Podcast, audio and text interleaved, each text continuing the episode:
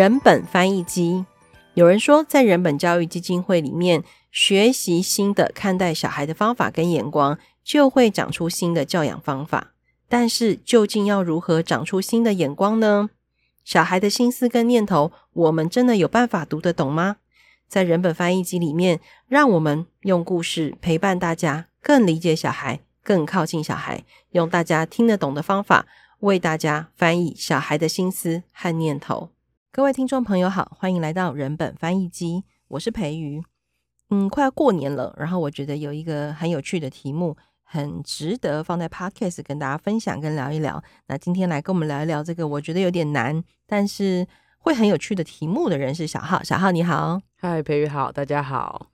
小浩，我先说一下，那个在我们之前的很多 Podcast 里头，有非常多的家长都对你纷纷告白。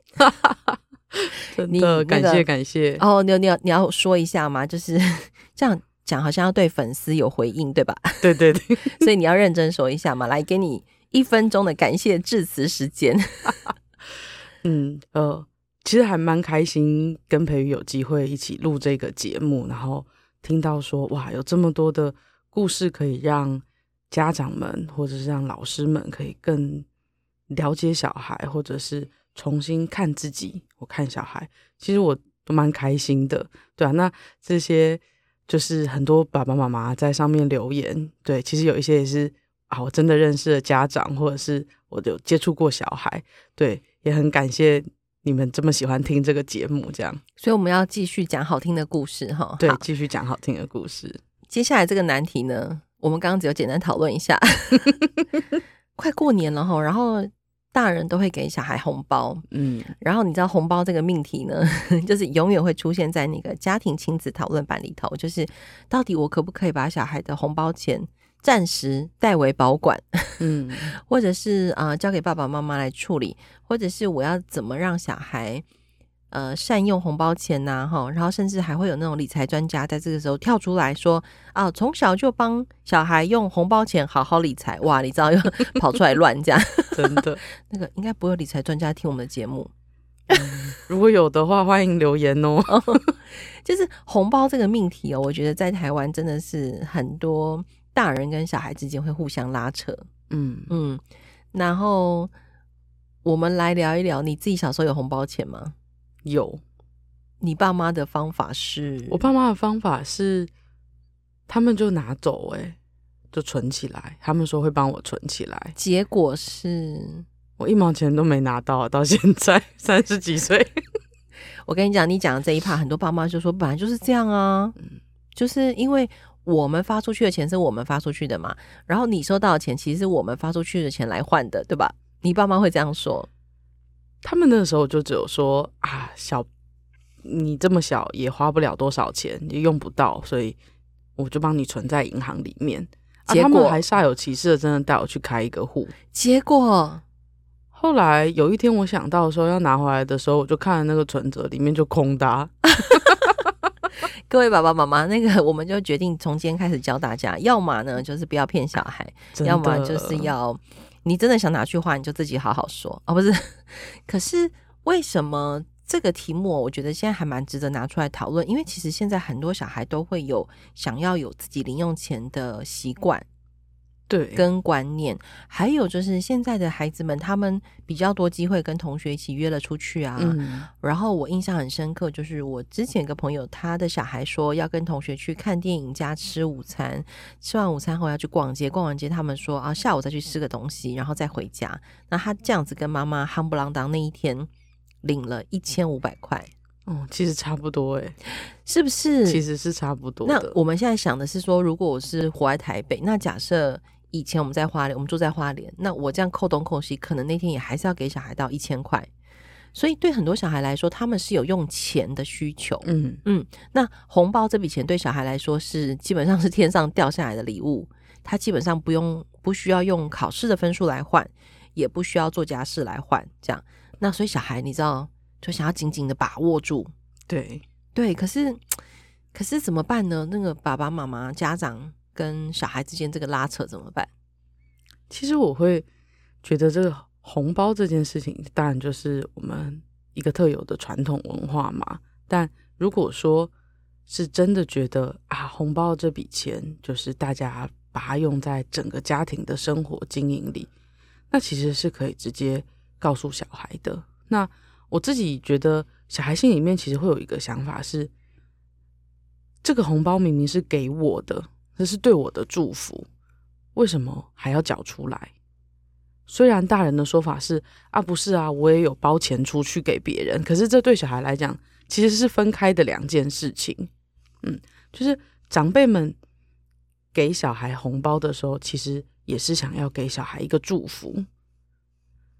对，但其实当我们这样想的时候，其实红包的这个意义其实就非常的明确，就是说这份红包这份心意，其实不论多寡，重要的是这份心意。是要给小孩祝福，那只是里面的东西恰恰好又跟物质 画上了等号，那当然就要花一点力气来跟小孩聊。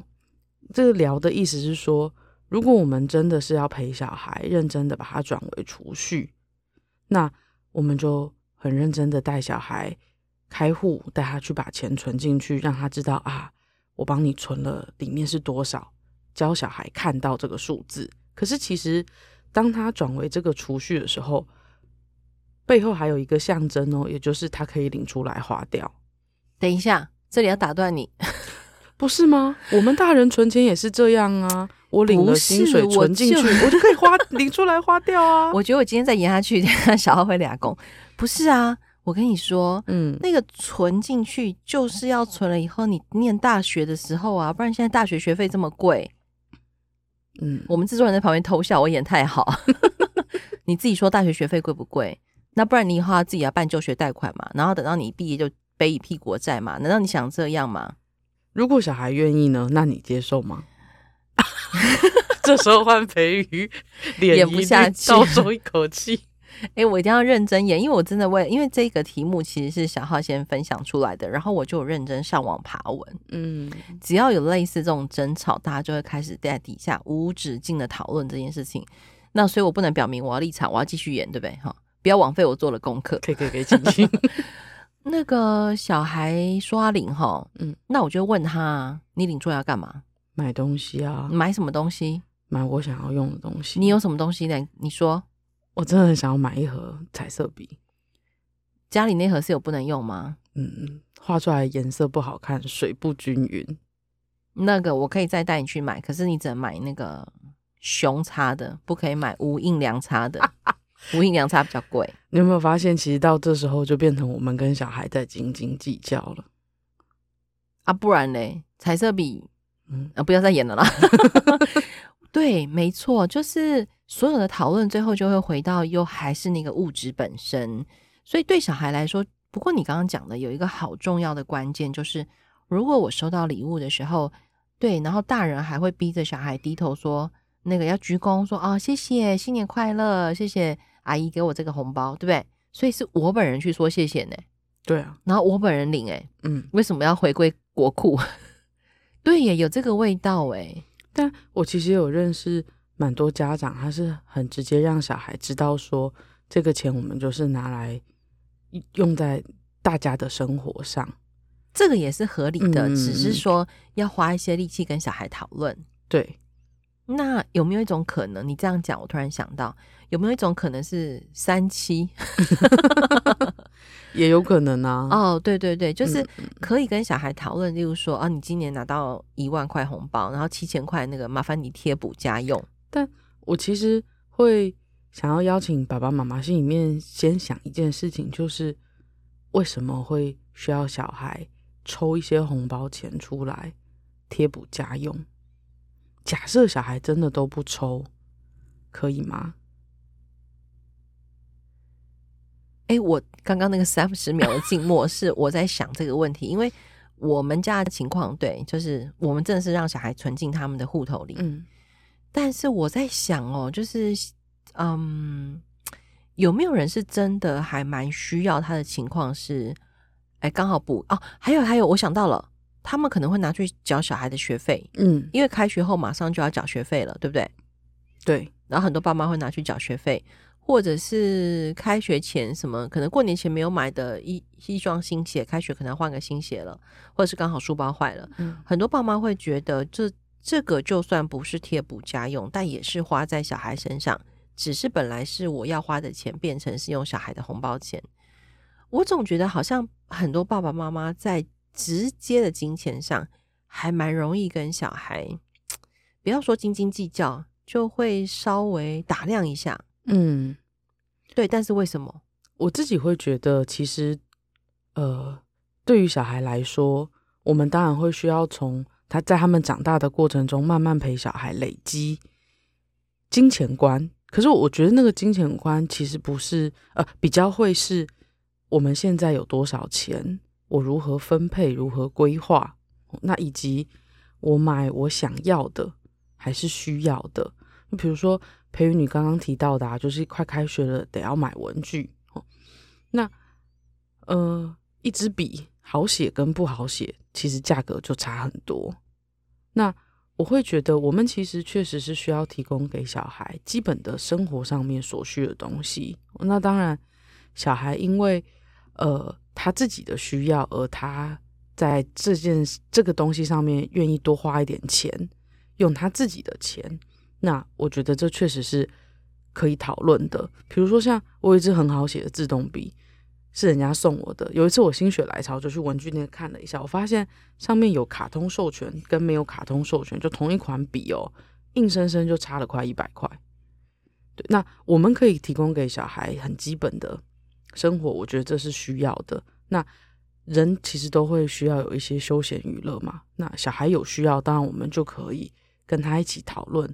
你有没有这个需求？讲一个小故事。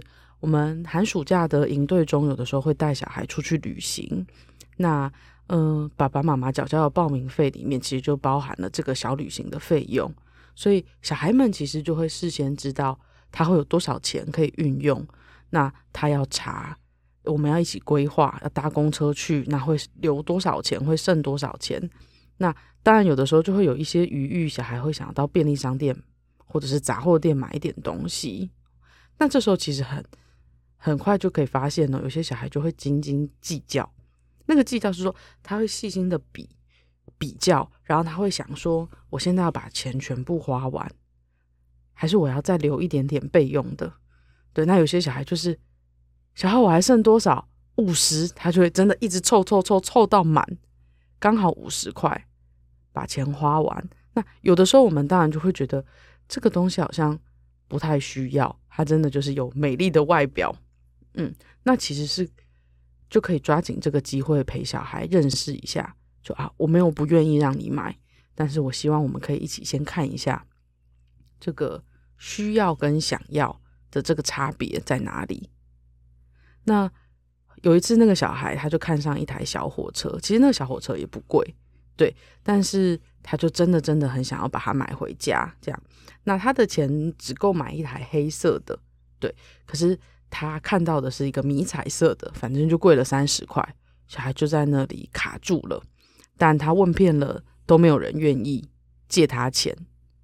哎，等一下，他已经想要借钱了，对，他已经想要借钱了。OK，好，那所以他就跑过来找我，问我可不可以借他钱。哦，那当然我就问了他说，哎，是。妈妈有跟你说，要让你可以买一个小东西回家纪念嘛？因为我们在出发前是有跟小孩讲好不买纪念品这样。那聊到最后呢，小孩其实没有，他就是想要那个东西，可他手上的预算就是只能买黑色，所以这时候我就开始回过头去跟小孩聊，这个黑色跟迷彩有什么差别？那我们的钱只够买黑色，我们怎么样子让自己买黑色也买的开心？后来这个小孩他就想到一个方法，他就忽然说：“哎，我后来想想，黑色也蛮好的，我回家可以用水彩把它画成其他我要的样子，我就在上面画线条，它就变成跟迷彩的那个一样了。嗯，就是说，在这个过程中，其实小孩也也可以有蛮多的不同的眼光、眼界来来看待花钱这件事情，或者是买东西这件事情。”我觉得讲到刚刚那个小火车哦，突然就明白，其实跟小孩的红包到底要拿走还是留下来用，或者是什么贴补家用，突然觉得有点 像是假议题。其实关键是你跟小孩如何共同面对一份金钱，嗯、那那个金钱包含管理啊、管理的概念、使用的概念，然后资源分配的概念，嗯，或者是甚至。可能很多家长不小心在里面偷渡了那个权威的想法，就是本来小孩就不懂啊，本来小孩就不会管这样。那把这些议题都放进去思考之后，我觉得家长们应该就会比较清楚知道自己想要跟需要。例如说，你是真的很想要小孩那个钱来做贴补家用，还是你是很需要？你只你只是不甘愿，觉得小孩要帮忙，还是你是家里真的有需要？对耶，我觉得大人自己也这样想。好像跟小孩之间在红包这个议题上会平和一点，嗯，会这样吗？我觉得是会的，嗯，因为如果是真的需要，其实是很可以直接让小孩知道我们现在有这个需要，就大家一起。那当然有一些呃家庭他们会很明确让小孩知道这笔钱，我们希望你是可以用在你自己上身上的，所以你可以拿来。上你想上的课，那不够的我帮你补。对，这当然也是一一种方法。但，嗯，我觉得最重要是回过头来想，这个到底是我们很有没有其他的担心？比如说，其实是会有家长担心，如果这红包钱完全交给小孩自己照顾，小孩会买一些乱七八糟的东西，游戏的点数，因为现在游戏的点数好像到便利商店就可以买。哦，真的、哦，嗯，手机游戏的点数。好，我学会一件新事情。嗯，我以前以为都要刷卡、欸，哎，没有，现在好像小孩说可以去便利商店买，他会给你一个序号，然后就得把它打到这个游戏里面，这样子。哦、了解了解。好，所以确实、欸，哎，爸爸妈妈还是会担心那个乱买这件事情。嗯，那其实乱买的这件事情，其实本来也不是遇到红包钱才会发生的吧？啊对啊。如果你日常有零用钱。或者是小孩突然哦，我还听过小孩会偷偷拿家里的那个零钱桶哦，跑去便利商店，原来是真的买得到东西的这样子。嗯、对，所以这这个题目其实看起来，我们虽然是从所谓的压岁钱红包出发，但其实这个题目在日常生活中应该就会一直遇到。哎，是啊，那小孩真的开始乱买怎么办？嗯，小孩真的开始乱买，就要跟他谈了。对嘛哈，或者是说我有听过小孩拿那个桶子里面钱，然后去走去学校的路上，趁着总算可以自己开始上学，然后就跑去便利商店买东买西啊，然后偷吃零食这样，然后就妈妈抓到。嗯，嗯，那我当然觉得我的这个朋友跑去抓也是蛮好笑的啦。嗯，但是总之他就是看到了这样。那我觉得跟小孩谈钱这件事情其实不容易耶。是啊，而且因为其实对于嗯、呃、之前。就有一个家长曾经跟我分享过，他就说小孩小的时候生过一场蛮重的病，所以他其实花了很大力气在准备小孩的食物，因为他很担心小孩，呃，因为一小心就一不小心的疏忽，身体状况变不好。但他知道小孩有想要吃一些所谓的垃圾食物的需求，所以小孩提他其实都会做。那当然，因为自己做的真的在用料上面或是用油上面就比较能够把关。可是有一天他发现小孩会偷钱，但小孩偷钱是去便利商店买东西吃。对，那妈妈就很纳闷，就觉得你要吃这个牛腩烩饭，我也可以做给你吃；你要吃这个意大利面，我可以带你去好一点的餐厅吃。但是小孩却一直。都在便利商店买这些东西吃。那后来当然他就请我帮忙跟小孩聊了一下。那问到最后，其实我觉得有一个很重要的讯息是我们可能忽略掉的，就是小孩其实也透过这个花钱的过程，感觉到自己有掌握事情的能力，因为这时候他可以自己做所有的决定，他要买什么，他要做什么，在这个时候其实是没有人干涉的。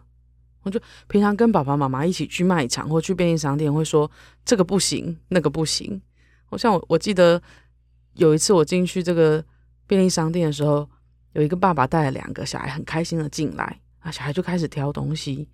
小孩先拿了一个玩具，爸爸就说不行，这太贵。他换了一个小的，爸爸说这个也不行，这个也太贵。他再换了一个更小的，爸爸就说不能买玩具。接下来小孩就走到饮料柜前，拿了一个饮料，爸爸说不行，喝这个太甜。然后接下来小孩又换了一个优酪乳，爸爸说不行，这个也太甜。我心里面就觉得，那你到底可以让小孩买什么？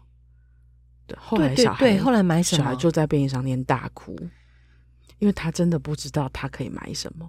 后来爸爸就说：“来，走，我们买一罐牛奶就走。”那我就走过去跟那个爸爸说：“爸爸，如果你当初啊心里面想的是走进来就只是要买牛奶啊，那其实是可以直接跟小孩说，我们就进去买个牛奶就走。”我说：“啊，我们跟小孩说，来来来，你要买什么？”但小孩拿的时候，他一直在练习评估。诶，当爸爸跟他说不行，太贵的时候，小孩其实是知道他要挑一个价格少一点的。所以他本来可能挑的是五十块的小汽车，后来可能拿了一个三十块的什么，对，结果发现还是不行。就是，但对小孩来讲，他其实在这件事上面一直调整啊。对，你看到了那个小孩的努力，对吗？哈，对。但但我比较好奇，你真的跑去跟他说？对啊，我就这么鸡婆。结果，然后爸爸就愣住了。对，那我觉得有的时候，嗯。当然，这个要不要出手是需要犹豫的，因为毕竟是陌生的、不认识的人。但是因为两个小孩，他带两个小孩进来，两个小孩都在那里崩溃了，崩溃了，也不愿意离开便利商店。那其实我觉得爸爸当下的处境一定也很辛苦，他也带不走小孩啊，因为小孩就坐在便利商店的地上，也也不愿意离开。对啊，那所以你看到了故事的从第一幕开始。对，我其实就在里面，我就看到两个小孩蹦蹦跳跳进来，这样，然后我就会想说啊，不知道他们会买什么，好可爱，我想要留下来看一下。对，对，对，对，对，结果我就看到小孩节节受挫的这个过程。突然，对，因为很多时候我们看到是躺在地上大哭的两个小孩，没错，然后我们心里面可能就会冒出圈圈叉叉。哦，对于大人也好，对于小人也小孩也好。但是因为你从头看到尾，这个故事突然就好明白了吼。对耶，所以后来那个爸爸应该也超无奈的吧，带不走两个大哭的小孩。对，然后爸爸，我跟爸爸讲完话，我就先转过身去跟小孩讲话，我就说啊，你们刚刚一定觉得很难过，对不对？就换了好多都没办法买到。我说我刚刚有帮忙跟爸爸讲了一下啊，我们也等爸爸一下。啊！你们也先喝一口水，因为我看他们身上有背水壶，我就说啊，你们也先喝口水。啊，我们等一下再跟爸爸讨论，就到底买什么。对。那后来我就问爸爸说，所以他们可以买什么？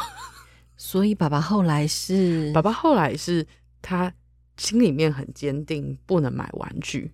OK，我就说啊，那请你就可以很明确让小孩知道，这笔钱不买玩具。那接下来我就问爸爸说：“啊，有预算吗？”爸爸说：“啊，对，他没有跟小孩说一个人多少钱，他就跟小孩说，那每一个人可以拿四十块。”对。那后来小孩就挑了一个一个小孩好像是挑了布丁，嗯，然后另外一个小孩好像就拿了一罐运动饮料，嗯，运动饮饮料会不会被说没有运动不可以喝运动饮料？我在便利商店听过、欸，我比其实比较觉得是运动饮料都很甜，对我们大人会觉得很甜。可是我正在便利商店听过有家长说：“嗯、你有没有运动？干嘛喝运动饮料？”嗯，可是其实小孩就喜欢喝那个微微甜甜的。对，因为其他的甜都不被接受啊。哎、欸，所以 只好换成这种甜。对，但其实真的好喝的应该是仙草蜜之类哦，不是？哦，我觉得那真的太甜了。对，但我们家儿子好爱喝仙草蜜。嗯。你这样讲哦，我突然明白了，就是因为大人自己可能从来也没有这样想过自己的金钱使用，嗯、或者是他觉得他们觉得小孩的钱反正都是小钱嘛，或者是像你讲的，其实很多大人走进去，其实从来也没有想过说我可以先跟好小孩好好的讨论。哦，原来是这样，那我只能说我运气很好诶。哦，真的？怎么说？就是我们家小孩从来没有在便利商店大哭过，是因为 我每次要走进去之前，我都会跟小孩说：“啊、呃，我我今天是来缴费的，嗯，我们没有买东西，或者是哦，我等一下只是要买个牛奶，我就要走了，或者是我会说，呃，今天你们可以选你们自己想吃的东西。但我本来以为我这样做就只是，哦，我当时那样做原因是要，我都会做一件事情之前，我都会让小孩知道说下一步我要做什么做什么。嗯嗯。结果我就意外赚到你刚刚讲那个做对的事情，哎，对啊，因为这其实是很重要的。好吧，所以那个其实好好跟小孩讲话很重要。我当时只是想的是好好跟小孩讲话，因为有时候我们去便利商店缴账单，就是要等很久啊，要排队啊。对，而且我觉得他们真的是很会形象，因为那个柜台啊，好可怕啊，对，放很多就是你感觉很便宜的小东西。对对对对对对对，所以小孩就会想要这个拿一点，这个拿一点。他们其实我觉得还有一件，小孩其实不一定是真的吃哦，但小孩真的会享受那个花钱。换到东西，对，然后再加上你刚刚说他们可以自主掌握，对，因为这是他可以掌握的事情。而且会不会有的家长自己搞不清楚状况，可能这一次可以，下一次又不行。不行，嗯，是的，是的。哦，好哦，那大家不要觉得这一题太难了哈，就是当应该怎么说？嗯，花钱这件事情，你真的可以从日常生活当中就跟小孩有比较多的讨论，嗯。这样说可以吗？我觉得对啊，就比如说，我猜，我觉得这一一年半年可能还好，但我记得前两年很流行打机台。哦，对对对，哇，很多家长会在打机台的钱上面跟小孩过不去，因为很贵啊，好像打一次五十块，是啊，是，然后有的时候小孩坐在那里打五六百块就没了。那个感觉好好赚哦！对啊，我也觉得打机台好像很好赚。对，然后后来卡片就是他其实是用一种卡牌去打，但是还是要投钱。对对对对，对。然后你知道又还要买卡牌。对，而且卡牌还还有分价格。对啊，什么典藏王牌卡什么的。对，所以嗯、呃，有一些家长啊，当然在这个时候就会开始跟小孩说：“我们每一个礼拜就是打一百块。”那对于本来在一直就是。打好打满的小孩来说，这其实就是一个非常大的挑战。他等于也要练习限制一下他自己，对吧？对，所以这些其实都会是得要跟小孩聊，包含为什么我们每一个礼拜只花一百元做这件事情。我其实印象蛮深刻的事情是，我小的时候的家庭，其实我小时候我爸妈是从商的，所以我们家的经济状况就算还可以这样，然后。我只记得我的国小同学都非常羡慕我，因为他们觉得我身边用的东西都很好。那等到我大了的时候，有一次我回过头去问我妈妈说：“哎，你你怎么会愿意花这么多钱在我身上？”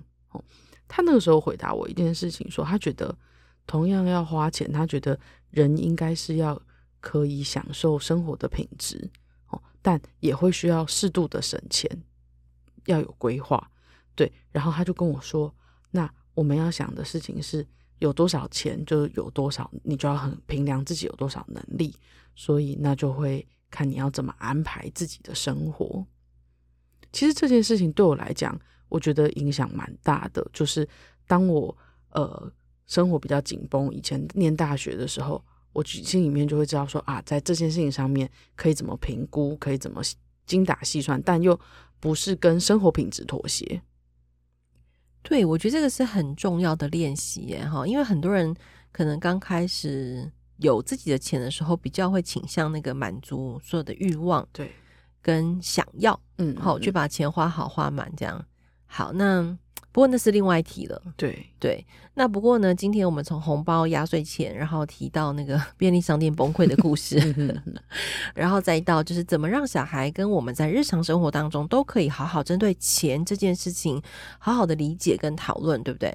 对、啊，嗯，很谢谢小浩那时候在 LINE 群组提出这个很可以讨论的问题，因为我本来还一直在想说怎么办怎么办要聊什么这样，但没想到还是听到了好听的故事。